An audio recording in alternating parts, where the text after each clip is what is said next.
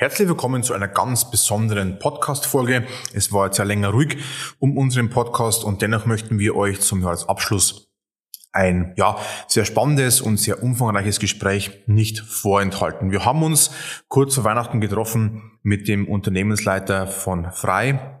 Helmut Hagner ist zum zweiten Mal bei uns im Podcast und wir haben uns wieder sehr, sehr ausführlich unterhalten zu verschiedenen Themen wie die aktuelle Krisenzeit, wie er oder auch sein Unternehmen oder auch seine Verantwortung damit im Fokus bleiben kann. Wir haben gesprochen über die Innenstädte, wir haben gesprochen auch, wie man den Spagat schafft zwischen einer Alltagsexzellenz und einer trotzdem konsequenten Weiterentwicklung. Wir haben auch gesprochen gehabt über das Thema Führungskräfte und auch über ja, ganz verschiedene Ansichten zum Thema Stadtmarketing und auch ja, eigene Learnings aus 2022. Also ganz verschiedene Perspektiven. Wir machen daraus wieder zwei Folgen. Ich glaube, es gibt wieder wertvollen Input und ähm, glaube, wir finden auch eine sehr, sehr würdige Folge zum Abschluss unseres Jahres 2022.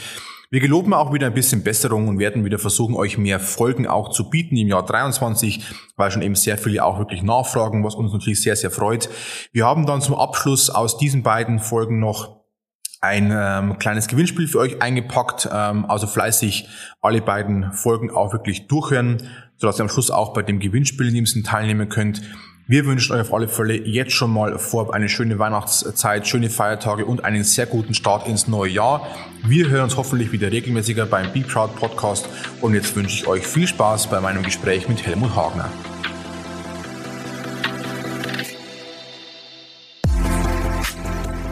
Herzlich willkommen beim Be Proud Podcast. People, Culture, Brand.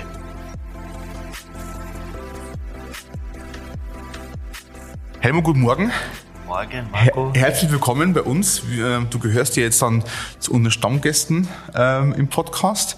Wir haben heute unseren ja, Jahresabschluss-Podcast. Die, wo uns letztes Mal schon gehört haben, wissen, es könnte etwas länger werden zwischen uns beide. Äh, wir kündigen also schon mal an, dass es vielleicht auch zwei Folgen werden könnten.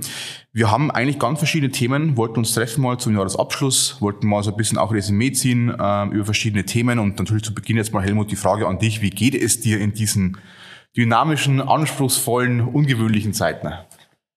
Ja, danke Marco, dass ich da sein darf. Äh, das, äh, wie geht's mir? Also ich finde, mir geht's eigentlich ganz gut. Letztendlich äh, bin ich so ein Typ, der sich immer relativ schnell auf Ereignisse einstellen kann und dann in einem Modus umstellt. Das ist so, wie es ist jetzt und wir müssen jetzt äh, das annehmen und akzeptieren und dann einfach weiterarbeiten. Also deswegen kann ich da relativ, kann ich da relativ äh, gut damit umgehen und deswegen geht's mir auch relativ gut und äh, das ist auch, äh, ja, deswegen finde ich, das passt es. Ja, wir haben ja aktuell diese ähm, äh, Krisenzeiten. Ähm, wir hatten ja diese zwei Jahre äh, Hardcore-Lockdown-Phase, da war, war ihr auch sehr stark betroffen, Einzelhandel lange zugehabt und so weiter. Alle haben sich, glaube ich, gefreut aufs Jahr 22, auf den Aufschwung wieder äh, durchzustarten. Dann kam Krieg, Energiepreiskrise, äh, jetzt war das Konsumverhalten ist ein bisschen eingeschränkt.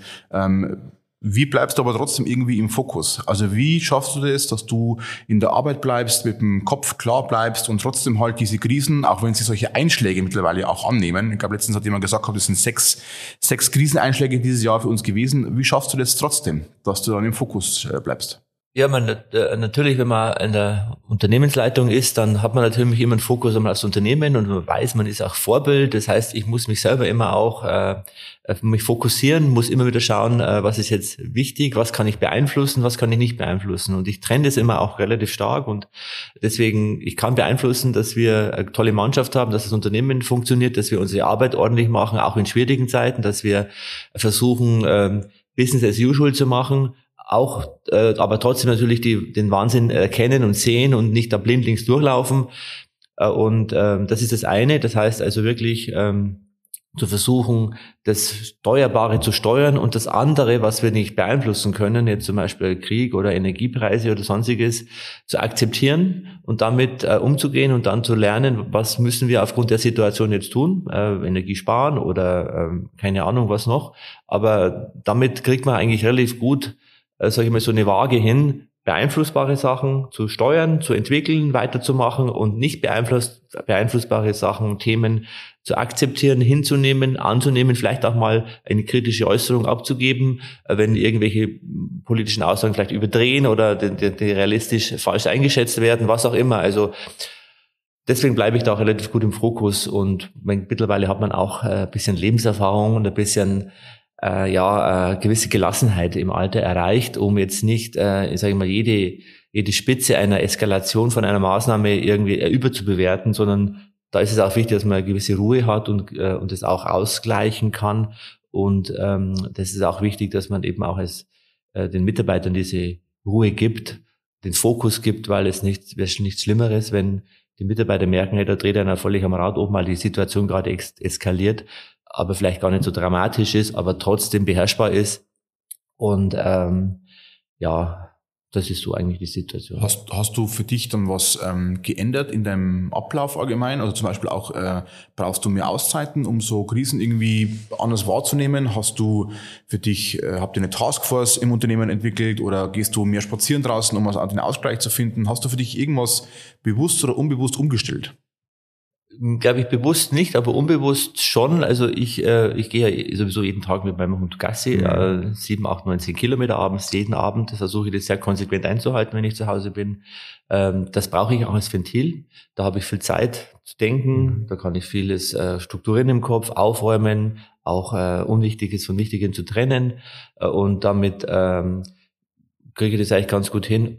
Und natürlich ist es auch so, dass man ähm, wie gesagt, was ich gerade schon gesagt habe, diese, dieses Älterwerden heißt ja auch ruhiger werden und damit wird man auch gelassener und das ist auch etwas, was einem, was, äh, ja, was einem dann hilft, diese Spitzen an Krisen äh, einzufangen und trotzdem den Ernst der Lage wahrzunehmen, aber jetzt nicht äh, überspitzt oder überreagieren zu, oder über, über zu reagieren oder da jetzt äh, Katastrophen herein, herbeizusehen, äh, sehen, die vielleicht gar nicht da sind, aber trotzdem natürlich eine ernste Lage zu erkennen mhm. und äh, zu handeln und auch äh, Maßnahmen einzuleiten. Das gehört aber zum operativen Geschäft eines Unternehmens dazu, zu Führungskräften, dass wir uns immer wieder dann auch auf, das, auf diese Situation einstellen.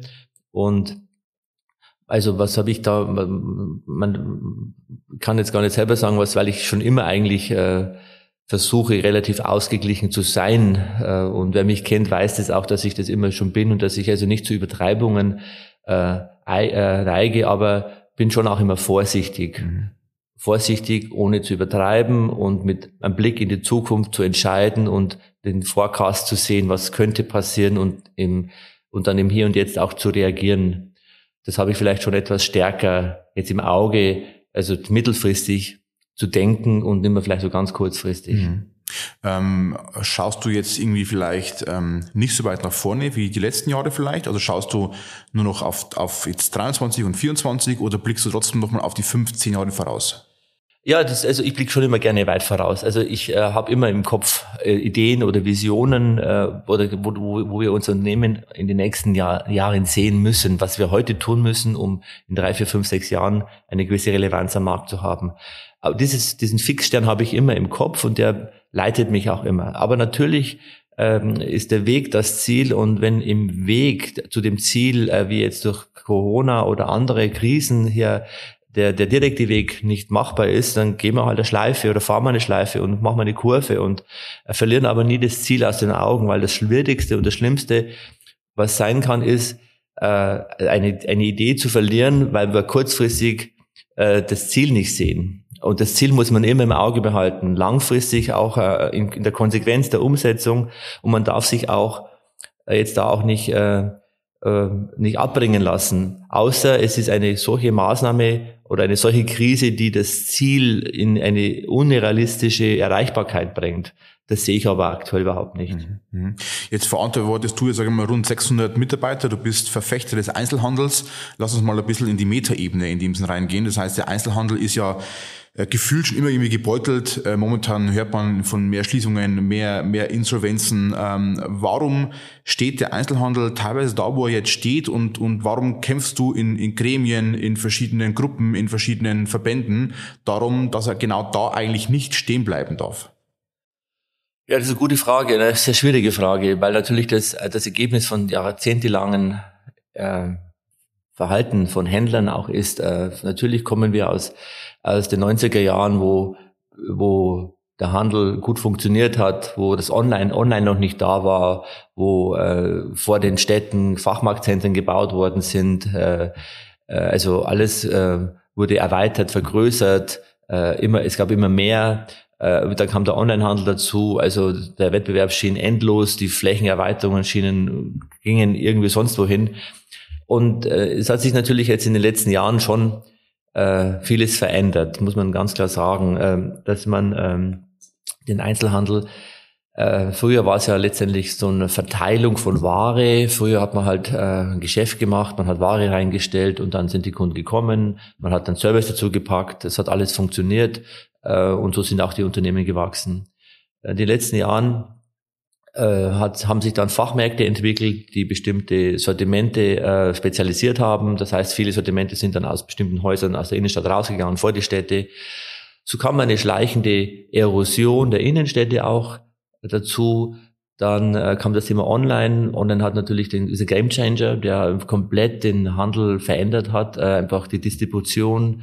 Äh, drei Klicks kann man alles bestellen, man kriegt es mit der Post geliefert. Das äh, führt zu einer massiven oder hat, hat zu einer massiven und führt zu einer massiven Veränderungen von Städten und Innenstädten. Aber das ist halt so, das kann man jetzt auch nicht ändern. Und wir müssen uns halt äh, die Frage stellen, wie schaut stationärer Einzelhandel in den nächsten Jahren aus, wie schauen Städte aus und da geht es halt darum, dass es nicht mehr reicht, alleine jetzt äh, einen Laden zu öffnen, Ware reinzustellen, wenn man keine besonderen Mehrwerte mehr für die Ware liefern kann, weil, wie gesagt, mit drei Klicks online zu bestellen, ist ja bequemer von zu Hause vom Sofa aus, also jetzt äh, das Auto zu setzen, in die Stadt zu fahren, äh, einen Parkplatz zu suchen, einzukaufen. Äh, da muss schon ein Mehrwert da sein, der den Kunden dann auch animiert, das zu tun, um ja in der Innenstadt oder in Geschäften dort einzukaufen. Mhm. Ist denn für dich, ähm, jetzt investiert ja sehr viel, also du und deine Verantwortlichen bei Frei investieren immer sehr viel, geht immer mutig nach vorne. Ist für dich dieses ständige Investieren in, in neue Konzepte, neue Räume, neue Lösungen, äh, für dich euch so ein bisschen das Rezept, warum ihr noch so heute ähm, modern wirkt auch und so ja, zeitgenössisch und doch irgendwie äh, nicht einschläft, sag ich mal. Ne? Ja, das Thema Investieren ist ein Teil der Antwort. Natürlich müssen wir immer versuchen, dass wir verschiedene äh, Bausteine unseres, unserer DNA nach vorne entwickeln. Das heißt, wir haben in unserem Markenbuch und in unserer Marken-DNA auch drin schöne Räume. Das heißt, wir wollen immer schöne Räume zeigen. Wir wollen immer up-to-date sein. Wir wollen in unseren ländlichen Regionen, wo wir zu Hause sind, gerne zu Hause sind, auch städtisches, großstädtisches großstädtisches äh, Niveau zeigen und auch den Kunden zeigen, dass man auch in Kam oder Margrethe und Schwandau, Bad Kötzing oder Weiden äh, gut und äh, mit guten Sortimenten gut einkaufen kann. Also diese Investitionen natürlich äh, gehen in die Räume, gehen in die IT, gehen in äh, die energetische Sanierung, in sonstige Themen. Das kann man alles kaufen. Aber wir natürlich äh, ist das eine Antwort auf die Frage, aber die andere Antwort ist, äh, was man nicht kaufen kann, ist natürlich auch ganz wichtig. Das ist das, die DNA eines Unternehmens und das ist die, der Spirit und die Seele und das Herz eines Unternehmens. Diese muss man entwickeln und äh, die kann man auch nicht kaufen. Das ist auch, was viele, glaube ich, noch nicht verstanden haben. Man meint oft, äh, Händler oder Unternehmen, die kaufen schöne, äh, mieten oder kaufen ein Gebäude oder mieten ein Gebäude, ähm, stellen dann Ware rein, Ladenbau, alles perfekt, alles super. Und dann fehlen die Menschen. Dann fehlt die Seele und dann kann man halt äh, ja, dann hat man ein Geschäftsmodell. Ich weiß nicht, ob das aber dann von den Kunden akzeptiert wird, weil, wie gesagt, wie gerade schon angesprochen, Alternativen Online-Fachmarktcenter äh, genügend da sind, die einfach nur einen Warentausch vollziehen. Äh, und wir brauchen natürlich den Faktor Mensch für unser Geschäftsmodell massiv. Aber ja, Investitionen sind wichtig, auch in neue Standorte oder auch in neue Geschäftsmodelle, um unser Geschäft auch immer wieder neu zu denken, neu zu erfinden und dort auch natürlich immer ja den Anspruch unserer Kunden und den Anspruch, den wir an uns selber haben, äh, hochzuhalten. Mhm. Diese, ähm, äh, momentan hört man eben von sehr vielen Schließungen. Jetzt äh, glaube ich zu wissen, dass du immer sagst, Mensch, jede Insolvenz tut im Handel allgemein weh. Ne? Also das heißt nicht, wenn jetzt praktisch welche schließen, Beispiel jetzt gehen wir auf den Marktplatz in Kamen, welche schließen, ist es gut für Preis, sondern du sagst immer, Mensch, eigentlich wäre es dir lieber, wenn um euch herum nochmal acht neue Modehäuser wären, um eine gewisse Einkaufs-, Shopping-Kultur, Erlebniskultur aufzubauen. Ähm, die, wo jetzt, sage ich mal, in dem Sinn schließen, was, was passiert mit diesen Räumlichkeiten? Die stehen meistens im Eigentum, die Stadt kann sie meistens nicht selbst übernehmen. Ähm, was, was macht eine Innenstadt künftig mit diesen ja, räumlichen Leichen eigentlich dann? Ja, also das ist das ist äh, die, die Frage schlechthin. Ähm, das, das ist auch die äh, Herausforderung der nächsten Jahre. Wie schauen Innenstädte in den nächsten Jahren aus? Ähm, man, klar, wir suchen als frei und in unseren Städten sind wir dankbar um jeden Wettbewerber. Wir haben zum Beispiel jetzt äh, eine ehemalige Filiale von einem K&L angemietet, die stand drei oder vier Jahre leer. In der Zeit sind vor der Stadt äh, drei oder vier neue Modegeschäfte in ein Fachmarktzentrum gegangen. Also ist keines dieser Geschäfte hat sich für die Innenstadt interessiert und keiner hat mhm. diese Immobilie versucht zu mieten oder dort ein Geschäftsmodell zu entwickeln. Jetzt äh, sind wir einer der größten Anbieter in der Innenstadt und jetzt müssen wir uns halt auch die Frage stellen, was können wir tun als Unternehmen, einmal um die, den, den Leuchtturmcharakter für die Innenstadt als Modeerlebnishaus weiter zu entwickeln und aber auch Frequenzen für die Innenstadt zu sichern, weil wir brauchen natürlich auch Menschen in der Stadt und die ähm, reinfahren und die dort noch ein gewisses Angebotsspektrum haben. Das heißt also, wir haben jetzt Leerstände, äh, die schließen oder schließen werden und wir haben und wir haben den Frei jetzt in der Innenstadt und wir haben aber keine Nachfrage nach von Wettbewerbern. Also müssen wir das selber mhm. tun und müssen selber Wettbewerb schaffen. Mhm. Ich denke mir, dass in Zukunft die Innenstädte schon ein Gesicht verändern werden, aber da muss man auch ein bisschen differenzieren. Da, das geht mir momentan auch schon ein bisschen zu schnell und auch, ja, der Handel ist tot und die Innenstadt, äh, dann ist nicht mehr der Dominator für die Innenstadt. Das kann in bestimmten Stadtgrößen oder bestimmten äh, für bestimmte Städte richtig sein. Aber ich glaube, gerade für Kleinstädte, Mittelstädte, ländlich orientierte Städte wird auch in Zukunft für eine starke Frequenz der Handel die Verantwortung tragen, weil es alternativlos ist, weil nichts da ist. Also ich habe jetzt in Kam oder Markt Redwitz jetzt keine größeren Besuchsmagneten, warum ich in die Innenstadt fahren soll, wenn jetzt nicht der Handel da wäre. Deswegen muss man aufpassen, dass jetzt die dass man nicht jetzt so eine Fahrwassergerät, auch die verantwortlichen Politiker, nicht sagen, ja, Handel ist nicht mehr so ganz wichtig, sondern dass man schon sagt, hey, es ist wichtig und man muss aber immer den Bezug zur Stadtgröße, zur Performance der Stadt sehen und dann kann man bestimmte Aussagen auch treffen.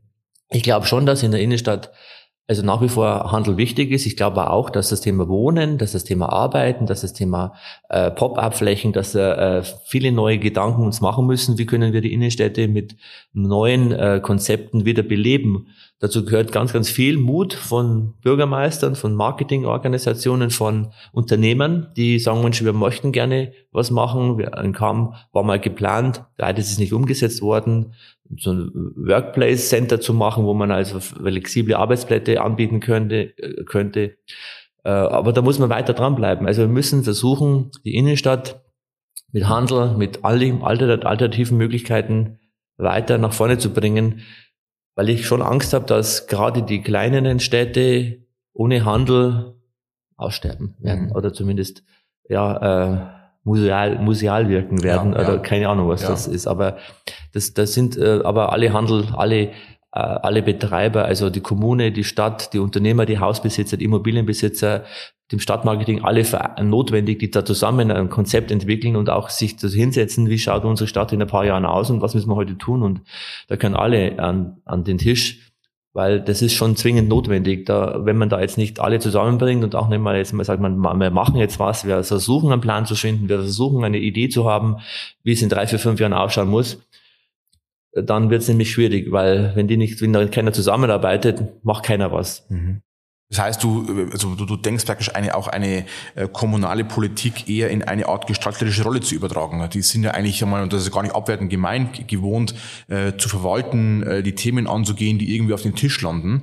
Äh, dieses Innenstadtmanagement gibt ja auch genügend Initiativen und genügend Maßnahmen erwartet oder ähm, ja, erwartet eigentlich eine proaktive Haltung dem Thema gegenüber. Jetzt bauen manche Städte ihr Stadtmarketing in dem Sinn auf. Aber wie würdest du die Rolle definieren? Ähm, ist, welche Rolle sollten die Städte, die Kommunen, der Stadtmarketing da wirklich übernehmen, um da wirklich vielleicht Konzepte nicht nur in der Schublade liegen zu haben, sondern auch zu aktivieren?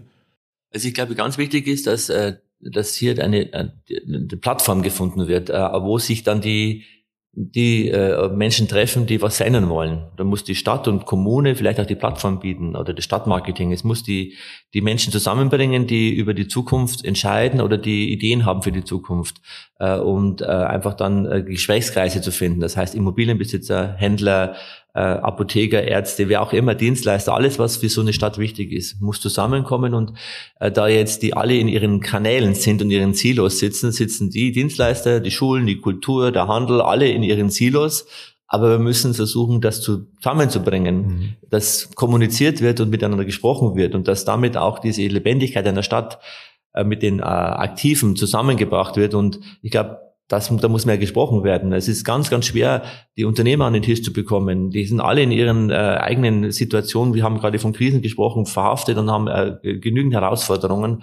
Ah ja, ist richtig, aber auch diese Unternehmer oder die Unternehmer müssen sich mal Gedanken machen, wie wollen wir zusammenarbeiten und wie können wir als Teil dieser Stadt oder einer Organisation uns einbringen und dann uns auch an der Zukunft beteiligen, weil letztendlich ist die Zukunft für alle wichtig, wenn eine Stadt funktionieren soll. Das heißt, sind genügend Menschen, kommen die rein, kommen die zum Einkaufen, warum kommen sie überhaupt, warum sollen sie überhaupt kommen, äh, was kann ich als mein Unternehmen dazu beitragen und was kann ich dann auch an äh, Wertschöpfung dadurch generieren, wenn Kunden halt aus einem weiteren Einzugsgebiet nach Kam oder Markt Reditz fahren. Und das ist natürlich wichtig und ich glaube, so eine, so eine Kommune oder ein Stadtmarketing muss diese, muss diese Plattform bieten, muss sich die treffen, muss Gesprächskreise bieten, muss, äh, muss ein, äh, sagen wir einmal spinnen, Brainstorming machen, was können wir alles tun, um einfach so eine Stadt weiterzuentwickeln. Und da sehe ich eigentlich die große Chance darin und auch die größte Aufgabe, äh, äh, dass man hier einfach weiterkommt an. Und das ist halt manchmal diese Sprachlosigkeit und das ist auch etwas, was mich immer ärgert, weil einfach, ja, äh, alle kritisieren alles, äh, nichts passt. Aber wenn es dann darauf ankommt, dass man jemand braucht, der was mitgestaltet, ist keiner da. Ne, dann wird, es wird zwar, und dann keiner da, sagt, äh, äh, ja, Mensch, ich bringe mich mal ein, ich gehe mal dazu eine Diskussion dazu, ich versuche mal äh, mit Lös an Lösungen zu arbeiten. Und alle schimpfen, alle, alle sind äh, kritisieren, motzen rum, aber wenn es darauf ankommt, dass man Entscheider braucht oder Diskutanten braucht für irgendwas, keiner da, keiner Zeit, keine Ahnung. Deine, äh, was deine Thesen ja ganz stark stützt, ist ja zum Beispiel momentan auch äh, ein, ein Beispiel oder ein erneutes Beispiel mit äh, Galeria Kaufhof, ähm, die jetzt wieder ein wunderschönes Rebranding vollzogen hatten mit neuen Farben und alles bunt. Im Endeffekt blieben die Bunker, wie du sagen würdest, wahrscheinlich sogar seelenlos weiterhin. Äh, arbeiten zwar auch Menschen, aber wahrscheinlich kommen sie eben nicht in einen Spirit, wo das ganze Haus eben sich von einem ja, reinen Warendreher weiterentwickelt zu einem ja, Erlebnispunkt mitten in der Stadt. Das heißt, was ja wir in den äh, kleinen Kleinstädten, äh, in, in kleinen Faktoren haben, haben ja auch die großen wie Nürnberg und Co. wirklich in den Zentren stehen, auch Regensburg und so weiter, haben das ja wirklich im Zentrum stehen. Und da ist immer die Frage, wie kann sich eigentlich so ein riesen Betonklotz tatsächlich weiterentwickeln, wenn er nicht wieder einen weiteren Investor zu Opfer fällt, der da einfach schnelle Renditen sucht oder das Betongold irgendwie sucht. Also wie können sich solche riesen Hotspots denn aus deiner Sicht weiterentwickeln? Wie würdest du heute einen Galeria Kaufhof gestalten in deinem Kopf? Oh Gott, oh Gott. das ist eine sehr gute Frage. Ich weiß nicht, ob ich da das Rezept hätte. Das ist ja schon eine, äh, eine, eine äh, andere Liga nochmal. Aber natürlich äh, nehme ich das auch wahr. Ich nehme wahr, dass ähm, das Galeria Kaufhof ähm, in den letzten Jahren immer in der Presse war, immer mit Negativschlagzeilen, äh, immer steht, steht für stationären Einzelhandel in Innenstädten und nur der steht dafür. Und ich nehme wahr, dass es, ich kenne ganz viele tolle Unternehmen im Modeeinzelhandel oder in anderen, auf, auf anderen äh, so Warensegmenten, die einen tollen Job machen, die auf Kunden reagieren. Also bundesweit gibt es da noch ganz, ganz tolle und viele Unternehmen. Und äh, durch diese mediale, mediale Präsenz von Galeria Stadt Kaufhof werden praktisch diese Unternehmen über diesen, immer, haben immer diesen Schatten drüber und wir werden eigentlich gar nicht wahrgenommen. Also es gibt ganz, ganz viel gute stationäre. Einzelhändler in vielen Warensegmenten. Allerdings, wenn man jetzt mal auf Galeria Stadt, Karstadt Kaufhof geht, ja, die haben ein Rebranding gemacht, die haben äh, haben da ein neues Logo gefunden und ähm, war toll, super schön, aber es ist halt zu wenig. Mhm. Ja, es ist zu wenig und ich glaube, dass äh, wenn man in diese Häuser reingeht, ich war vor kurzem in Regensburg mal wieder drin und dann geht man halt rein und ja, es ist einfach ein bisschen, es fehlt, es fehlt die Seele, mhm. es fehlt einfach ähm, keine Ahnung, an Dekoration, an Emotionen, an Emotionen, an Inspiration, an Menschen, die einem anlächeln, die äh, Grüß Gott sagen, äh, wo man sich willkommen fühlt. Ich will aber ganz klar sagen, diese Mitarbeiter von der Galeria Karstadt Kaufhof sind mit Sicherheit engagierte, tolle Menschen, mhm. oder die, die aber so geworden sind, weil einfach auch die Idee hinter der, äh, bei der, von der Führung nie da war, wie muss so ein Galeria Karstadt Kaufhof als Innenstadthaus sich positionieren und wie müssen wir hier die Menschen einfangen, Mitarbeiter wie Gäste und mhm. Kunden. Mhm. Und die war nie da gefüllt mal oder zumindest vielleicht irgendwo aufgeschrieben, aber nie umgesetzt. Und deswegen äh, muss man da auch ganz klar sagen, das geht ja, der Kritik geht ja ganz massiv an die Führung und nicht an die, an die, an die Mitarbeiterinnen auf der Fläche, die dort mit Sicherheit versucht haben, das Bestmöglichste zu machen. Äh, aber die Idee kann nur sein, auf den Menschen zu setzen. Äh, die Idee kann nur sein, äh, Menschen zu schulen, äh, die, die Kunden, die, wie gesagt, die Alternativen haben, Online-Wettbewerber überall einkaufen können, kann man nur über den Menschen fangen, weil die Ware alleine heutzutage natürlich in der Sortimentierung und der Markenvielfalt wichtig ist, aber Alternativen genügend vorhanden sind, wo man sie einkaufen kann. Das heißt also, wenn ich die Waren alle habe, habe ich jetzt noch kein besonderes USP. Ich habe aber den Faktor Mensch, der dort dann steckt und den Kunden die Beratung anbietet, der sagt, Mensch, äh, Mode-Outfits generiert, kuratiert, der erklärt, der da ist, der Emotionen liefert, der den Menschen abholt in einer, sage ich mal, immer eher stärker werdenden Isolationswelt, wo die Menschen vereinsamen und auch durch Online vereinsamen, weil es ist ja auch nicht schön, zehn Pakete im Wohnzimmer alleine zu probieren, um äh, dann sagen wir, das passt mir das oder passt mir das nicht. Das heißt, es ist eine Vereinsamung da und es ist, die, Such, die Kunden suchen das das wird auch uns immer wieder zurückgespiegelt in unseren Kundenbewertungen, die sagen, hey, toll, dass jemand da ist, dass, dass man jemand, dass jemand berät, dass das, dass das, ähm, dass äh, Menschen da sind. Und ich glaube, das ist eines der Kernthemen, worauf sich große Unternehmen wieder konzentrieren müssen. Sie müssen den Menschen, den Mitarbeiter abholen, den Kunden abholen, zusätzlich zu der Sortimentierung. Und wenn man das zusammenbringt, dann hat man auch eine Idee für die Zukunft und es beweisen bundesweit ganz, ganz viele Unternehmen, dass es geht. Der L&T, Frei, Garhammer. Also es gibt so viele, CEO Schmidt in Husum da mal letzte Woche dort. Tolle Unternehmer, tolle Geschäfte, tolle Mitarbeiter. Also das, das funktioniert. Es funktioniert halt nur, wenn man es macht. Ja, jetzt bist du ja auch, sage ich mal, immer ein, ein gern gesehenes Sprachrohr. Äh, glaube vor kurzem auch in der Textilwirtschaft gewesen und, und immer wieder auch diese Meinung äh, abzufangen. Und diese Meinung verschwindet dann meistens in diesen Fachmedien. Und wie du aussagst, meistens bekommen dann bloß so typische Negativschlagzeilen wie Galeria Kaufhof, äh, die großen Reichweiten. Ähm, was müsste sich da vielleicht ändern? Gibt es hier ein Gremium, das ähm, irgendwie anders noch lautstärker werden müsste? Es gibt den Handelsverband, der sich regelmäßig zwar meldet, aber der auch gefühlt zwar die Stimme der Branche ist, aber halt nicht das so emotional rüberbringt vielleicht, wie es eigentlich die Aufgabe wäre, zu sagen, Leute, wie du aussagst, es gibt eben tolle Häuser sei es in München, sei es im ländlichen Bereich, in den Metropolen Hamburg oder auch in die Nordostsee-Region zum Beispiel. Aber warum bekommen die guten Unternehmen und die guten Beispiele so wenig Plattform, so wenig Reichweite in den Medien zu sagen, Leute, natürlich gibt es ja Schließungen, aber es gibt ja auch Unternehmer, wie du auch sagst, die eine Seele im Haus reinbekommen, äh, wie Beispiel auch ihr oder auch Garhammer, die äh, weit, weit weg sitzen von den Metropolregionen und trotzdem überperformen in dem Sinn. Warum bekommen die nicht diese Aufmerksamkeit? Das ist eine gute Frage. Ähm, das weiß ich nicht, ehrlich gesagt, weil wahrscheinlich sind Bad News nur Good News. Und natürlich äh, ist so eine Schlagzeile, morgen schließt der Kauf auf irgendwo äh, eine äh, Aufmerksamkeit stärker als der Verein eröffnet in K&L eine neue Verkaufsfläche mit 2000 Quadratmetern.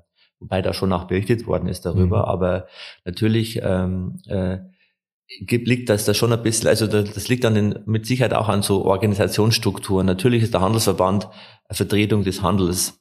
Natürlich ist die IHK äh, Vertretung der Wirtschaft. Natürlich gibt es äh, verschiedene Verbandsorganisationen.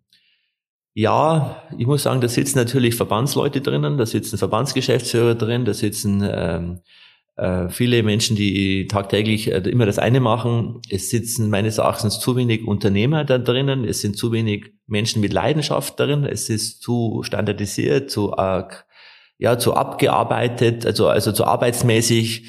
Äh, also das, das, da, da, da, da durchdringt natürlich äh, nichts. Und natürlich muss ich auch sagen, der Handel hat in Summe auch in der Politik, das haben wir jetzt auch durch Corona gemerkt, keinen, kein Verständnis aus Seiten der Poli von Seiten der Politik. Das äh, muss man immer sagen, die verstehen die Geschäftsmodelle teilweise nicht. Meine Gaststätte, die jetzt heute schließen muss, die kauft dann keine Ware mehr ein. Aber wir haben, wenn wir unser Geschäft schließen, schließen müssen oder schließen mussten mit Mode, vor einem halben Jahr die Mode schon eingekauft. Das heißt, wir haben die Ware dann, können sie nicht vier Monate verkaufen. Ja, ja. Das heißt, dieses Verständnis für den Handel ähm, äh, in, dem, in der Politik zu finden, ist ganz schwierig. Natürlich ist auch noch wichtig, dass äh, erkannt werden muss, dass natürlich wir auch äh, als Handel äh, Versorgungsstruktur haben, dass wir für die Infrastruktur sorgen. Das haben wir auch wieder gemerkt, wie wichtig die Lebensmittelmärkte jetzt während der Corona-Krise waren. Natürlich hat man dann ähm, Modehäuser und Möbelhäuser geschlossen und Baumärkte geöffnet, aus welchem Grund auch immer, dann Schuhgeschäfte geöffnet, Blumengeschäfte, also den Durcheinander haben wir ja alle miterlebt. Aber dass natürlich eine, eine gute, ein Handel auch eine gute, eine notwendige Infrastruktur ist für Versorgung und ländlichen Raum, muss man auch erkennen, das muss auch die Politik erkennen, weil ich glaube schon, wenn wir zum Beispiel wie in Kam oder in Marktredwitz sind, wir sind schon auch ein wichtiger Standortfaktor für die Region, äh, der, äh, sage ich mal, dann die Aufenthaltsqualität von Zuzug äh, verbessert und auch die Menschen sagen, Mensch, da gibt's einen Frei, da gibt's Marken, da gibt's alles, was in der Großstadt auch da ist. Das sind also Themen, die immer wieder notwendig sind, auch mal der Politik zu sagen. Und die Politik müsse sich auch ein bisschen um den Handel kümmern. Das tut sie auch, aber vielleicht äh, nicht in dem Maße, wie, wie das manchmal notwendig wäre. Und äh, ja, also es ist schwierig. Es bleibt schwierig, da so durchzudringen und dieses Positive in die in die in den Lauf zu bringen. Ich glaube, es liegt ganz ganz viel daran. Wir als Unternehmen müssen hier jeden Tag durch positive Kundenerlebnisse das weitertragen und äh, Kunden, die das registrieren, gibt es ganz viele, die sehen den Unterschied und ich glaube, wenn man einen guten Job macht, dann haben wir auch in der Zukunft eine gute Basis und ein, eine gute Bewertung. Wenn es dann nicht in der Zeitung steht, dann steht es ja nicht in der Zeitung, aber die Kunden letztendlich sind entscheidend, die sagen, es gibt diese Händler noch und ich gehe da gerne hin und ich kaufe da gerne ein und ich habe da meine Beratung, ich habe meine Lieblingsberaterin. Ich glaube, daran müssen wir uns halt dann mehr orientieren und uns selber da äh, äh, mit den eigenen, an eigenen Schopf packen und da die, die eigene Wertung schaffen. Ja, man darf nicht vergessen, ihr habt ja auch, wenn jetzt nicht alle natürlich in Kam arbeiten, aber ihr seid natürlich auch als, als, als Arbeitgeber in der Region ein, ein Flaggschiff. Also für den Einzelhandel dürfte ja wahrscheinlich sogar einer der größten oder der größte sein wahrscheinlich in, in der Region, äh, was natürlich einerseits viele Fachkräfte bündelt, andererseits auch vielen Frauen halbtags verschiedene äh, Stundensysteme, was es ja alles gibt, jeden irgendwie ja versucht, eine, eine Anlaufstelle auch zu bieten. Das heißt, auch den Faktor darf man auch nicht unterschätzen, was hier eigentlich an Power drinsteckt als Arbeitgeber in dem Sinn. Ne? Ja, mit Sicherheit. Das ist also auf jeden Fall äh, brauchen, ich meine, wir brauchen auch super gute Leute, die haben wir auch Gott sei Dank, weil natürlich unser Geschäftsmodell, wie schon gesagt, besteht äh, neben der, sage ich mal, guten Kuratierung von Sortimenten mhm. äh, auf, auf, auf, auf Basis der Menschen, die bei uns arbeiten und diese Ware veredeln. Äh, aber natürlich sind wir auch ein großer Arbeitgeber. Wir sind natürlich äh, äh, überall auch Magneten. Wir versuchen, wir haben auch natürlich eine Leitfunktion für den Handel. Das heißt, wir ziehen auch für andere Geschäfte die Frequenzen aus der Umwelt, aus der Region. Und das ist, wissen wir auch, das ist auch gut so und das wollen wir auch. Und wir wollen auch gerne, dass im Windschatten von uns viele Unternehmer sich ansiedeln, weil einfach dann auch mehr Frequenz da ist. Und das ist, ähm, wir sehen das als, als positiven Wettbewerb. Hm. Es ist so, mal zum Thema äh, Stadtmarketing oder Stadtentwicklung allgemein äh, zu gehen, da seid ihr auch immer mit dabei, ihr seid immer mit Meinungsführer, ihr bringt euch ein mit Personal, mit, mit Infrastruktur, mit, mit, mit äh, Budgets und so weiter. Diese äh, Stadtmarketingorganisationen, wie müssten die sich künftig für dich aufstellen? Ist es überhaupt möglich, sich innerhalb von einer Verwaltung das zu tun oder müsste es dafür einzelne, vielleicht sogar gewinnorientierte GmbH zum Beispiel auch geben, damit mehr, auch vielleicht mehr Druck entstehen kann? Oder wie du aussagst, dass die Leidenschaft für das Unternehmertum auch in solchen Gremien gefunden wird und eben nicht nur eine Abteilung ist, die im schlimmsten Fall auch wieder einfach morgen zugemacht werden kann, weil sie keine Konsequenzen spüren muss. Also wie siehst du so das Thema Stadtentwicklung, Stadtmarketing Marketing ähm, als, als, als, als Zukunftshebel für das Thema. Wäre eigentlich unser Hauptverbindungsstück ja eigentlich. Ja, schon, aber das ist momentan ja momentan wieder ganz, ganz viel Geld seitens der bayerischen Staatsregierung oder des Bundes in Stadtmarketingorganisationen investiert äh, und von gefördert ohne Ende. Momentan wird natürlich versucht, mit Geld jetzt eine Lösung zu schaffen, wie können Städte weiter in der Zukunft äh, Stadtmarketing haben und weiter existieren und leben. Das ist auf der einen Seite gut, dass es gemacht wird, allerdings auf der anderen Seite äh, ist es auch schwierig, weil natürlich dort wieder, äh, sage ich mal, sich, äh, sage ich mal, ma, äh, ähm, Organisationen verselbstständigen, die nicht unmittelbar am Handel angedockt sind oder auch an den Anforderungen, ich will jetzt nicht nur vom Handel sprechen, weil Stadtmarketing hat mehr als nur Handel ja. in der Bedeutung. Ähm, aber äh, dann kommen halt wieder dann diese abgearbeiteten Alibi-Organisationen raus, die halt, dann haben wir eine Stadtmarketing-Organisation, ja, wir machen ein bisschen was, wir machen da ein bisschen was und damit hat man, meint man, äh, alles getan zu haben und entledigt sich seiner, sag ich mal, ganzheitlichen Verantwortung. Und äh, Stadtmarketing meines Erachtens muss, meines muss auf jeden Fall ähm, ähm, äh, unabhängig geführt sein. Es muss ähm, äh, eigenes von der Stadt abgekoppelte Verantwortungsbereiche geben. Die müssen versuchen, äh, auch vielleicht äh, ökonomisch und wirtschaftlich sich selber zu finanzieren äh, oder einen Teil des Zuschusses von der Stadt zu bekommen. Ähm, ähm, äh, da gehört auch mehr unternehmerisches Denken rein. Äh, da gehört viel für mehr Power, viel Power rein und äh, auch Ideenreichtum für die Zukunft. Das ist eine eierlegende Wollmilchsau, die ich da jetzt gerade beschreibe. Das ist ganz schwierig. Es gibt Ansätze von Städten, wo das versucht wird, auch umzusetzen, wo man zuhört und auch versucht, äh, über, es kam, versucht jetzt gerade auch über eine neue Stadtmarketing Organisation äh, mit äh, also ein neues neue Struktur zu finden. Ähm, was dabei rauskommt, weiß ich noch nicht, aber wichtig ist auf jeden Fall, dass äh, Unternehmer und Unternehmen sich nicht alleine auf Stadtmarketing verlassen dürfen, sondern sie müssen sich mit einbringen. Das ist ganz wichtig, dass wirklich auch dieser unternehmerische Geist mit reinkommt mhm. und auch manche Ideen mal nochmal quer geprüft wird und sagt, Leute, das ist Wolkenkuckucksheim, das ist jetzt alles nett, aber das bringt jetzt nicht das, was man sich vorstellt, nicht an Frequenz oder an äh, ähm, Nutzen, Mehrwert für uns als Stadt. Äh, da muss man auch manchmal den einen oder anderen Zahn ziehen. Mhm äh, deswegen muss auch diese Verplausibilisierung von bestimmten Entscheidungen aus der, sag ich mal, aus der Unternehmerschaft schon kommen. Und ähm, die Unternehmer müssen sich einbringen, ist ganz wichtig. Leider ist es immer noch, oder ist es immer noch nicht so, dass es, dass da, also sie alle die Hände hochheben, wenn mehr gebraucht wird. Da muss auch mehr passieren, weil wir alle müssen letztendlich Stadt, Kommune, äh, Kultur, Tourismus, äh, alle müssen da äh, für so ein Stadtmarketing zusammenarbeiten. Dann wird auch ein Schuh draus. Aber es müssen natürlich auch die Unternehmer sich mit einbringen und manchmal auch über ein paar Stöckchen springen, weil es, wenn es mir jetzt nicht unmittelbar, unmittelbar was bringt, bringt es vielleicht aber mittelfristig der Stadt was und damit auch mir wieder was. Also man muss da ein bisschen weg von seinem Eigennutzen denken, hin zu einem größeren Denken, um eine gesamte Performance zu finden, die allen Beteiligten hilft und die, die alle damit dann sagen, Mensch, ja, das war jetzt für mich kurzfristig nicht gut, aber langfristig ist es für die Stadt und damit auch für uns wieder gut. Mhm. Wenn wir jetzt ähm, diese Begehrlichkeit dieser Innenstädte mal ein bisschen betrachten, wenn du mal weggehst von Kam, wo kauft eine Helmut Hagner ein zum Beispiel auch noch? Welche Stadt ist für dich begehrlich? Wo fährst du hin, wo du sagst, Mensch, da fühle ich mich wohl, da, da geht's auch mal vielleicht zum Einkaufen, auch mal zum Essen. Welche Stadt kommt dir denn spontan oder auch sehr bewusst in den Kopf, wo du gerne hinfährst? Oh, das ist eine gemeine Frage. ja, also äh, ich bin ein ganz schwieriger Kunde letztendlich, weil ähm, mein mein Anspruch, den ich immer selber habe, ähm, ja äh, ganz wenig irgendwo erfüllt wird. Ich war jetzt letzte Woche in Passau und da fand ich eigentlich Passau ganz schön äh, zum Durchmarschieren.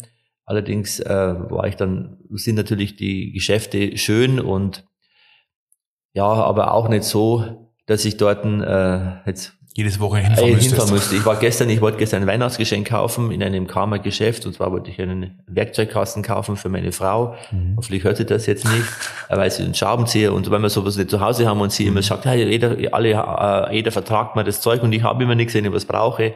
Ich war da drinnen, war dann fünf Minuten drin und Con hat mir angeschaut, mhm. habe da nichts gekauft, bin wieder gegangen. Ja, verrückt eigentlich, ne? Ja, dann denke ich, ja, was soll ich jetzt? Es waren zwei Leute da, äh, hat, sind drei Leute an mir vorbeimarschiert, ich habe irgendwie suchen geguckt. Also da, das ist halt genau, wo ich dann zumache. Da mache ich dann zu und sage, hey Leute, das tut mir leid jetzt, aber ich hätte jetzt auch 100 oder 150 Euro ausgegeben, mhm. aber ich kann es gerade euch nicht geben, weil ihr holt es mir jetzt gerade nicht ab. Ja. Ich lasse mich gerne inspirieren. Ähm, äh, ich googelt viel. Also ich habe Pinterest, ich sehe viele Sachen, man, es wird viel über Facebook ausgespielt. Also äh, ich kaufe aber ganz, ganz, ganz wenig online. Und natürlich mein Hauptgeschäft, mein Lieblingsgeschäft ist der Frei, weil ich einfach da immer wieder erstens äh, quasi verhaftet werde, was zu verkaufen, einzukaufen. Ja, und das mache ich auch ja. gerne und da bin ich halt überzeugt davon. Ja. Und äh, an Städten Ich kann es echt nicht sagen. Also es gibt nicht das. Es gibt keine Magneten für dich, Es gibt nicht die Magneten. Also Mhm. ich kann sagen, die, da bin, bin ich natürlich jetzt etwas äh, eingefärbt, aber da, wo ich das am ehesten erlebe, ist schon der Frei, Mhm. muss ich sagen. Ja. ja, weil hier einfach nochmal ein gewisser Maßstab in dem Sinne auch gesetzt wird ne? und Ja. auch dann versucht wird, auch zu erfüllen. Und wie du auch sagst, natürlich wirst du wahrscheinlich gar nicht mehr äh, neutral in dein Geschäft reingehen können, äh, sondern du bist ja immer in dieser Perspektive. Ja. Was machen die hier? Wie treten die gegenüber mir auf? Wie verhalten die sich auch mir gegenüber? Und dann wirst du halt gar nicht mehr neutral in dem Sinne auch in den Laden reingehen können. Ne? Das Aber ich war jetzt, muss schon vielleicht noch ergänzen, ich war letzte Woche in Husum beim C.O. Schmidt, das ist ein Kollege, der Modehäuser auch betreibt Mhm. in Husum, da, da würde ich ja gerne einkaufen. Das, äh, ich war vor ein paar Wochen auch in Osnabrück bei L&T, das ist auch ein großes Unternehmen, äh, äh, Local Hero. Auch da würde ich einkaufen. Also es gibt schon diese Local Heroes, Diese, mhm. die, die äh, frei oder wie sie alle sind, heißen bundesweit verteilt, Mhm. wo man noch gerne einkaufen kann. Ich war vor kurzem in Nürnberg, ähm, da war äh, ich bei dem Wördl, Mhm. da haben wir den angeschaut, neu der neu eröffnet Mhm. hat. Ja, Mai ist. Dann war ich beim Bräuninger nachher drin, in, in, in Nürnberg auch. Da hat man schon einen Unterschied gemerkt. Der Mhm. Bräuninger, da habe ich mich wohler gefühlt, Mhm. ehrlich gesagt, weil da die Mitarbeiter einfach netter waren. Die haben zwar Luxusmode und alles, das ist vielleicht auch nicht meine, meine, mein Bedarf jetzt, aber alleine das Gefühl, das ich in dem Haus hatte, war deutlich angenehmer als das Gefühl, das ich beim Wördl hätte. Leider, ich hätte mir das anders gewünscht, dass es anders wäre, aber leider war es nicht so. Ja, okay, verstehe.